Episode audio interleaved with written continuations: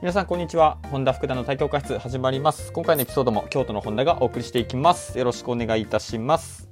さて、えー、前回のエピソードからまた少し時間が空きましたが、皆さんお元気でしょうか？今日のエピソードはですね、非常に嬉しいニュースを皆さんにもお届けしたいと思います。えー、先日、日曜日ですね、えー、今日が10月19日水曜日なんですけれども、10月16日の日曜日に、初めて私ですね、B リーグ、バスケットボールのプロリーグですね、B リーグの試合を初観戦してまいりました。と言いますのも、ここからが嬉しいニュースの本題なんですけれども、僕の大学の同期ですね、友人がプロバスケットボール選手になりました。おめでとうございます。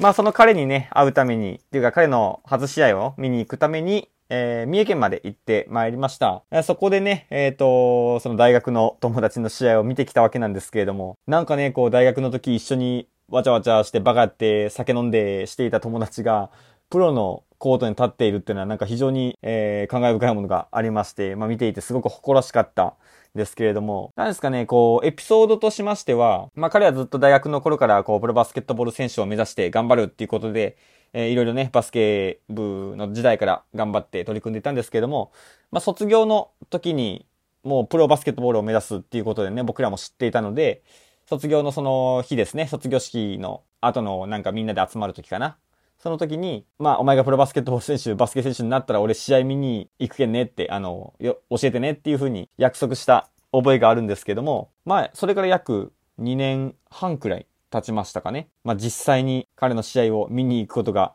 できて、まあ、その約束をね、果たしに行くことができて、なんか、すごく嬉しかったですね。まあ、彼と一緒に大学の頃、球技大会とかでプレーしてたわけなんですよ。まあ、その選手、その彼がね、一緒に、一緒にっていうか、プレー、あの、コートに立って、活躍してる姿を見てすごく誇らしかったです。まあ SNS でね、こう、努力してる姿っていうものをね、ずっと追いかけて見ていたので、まあ、コートに立ってる姿っていうものを見たときに、めちゃくちゃ、こう、自分の中になんかこう、湧き上がってくるものがあって、泣きそうになったんですけれども、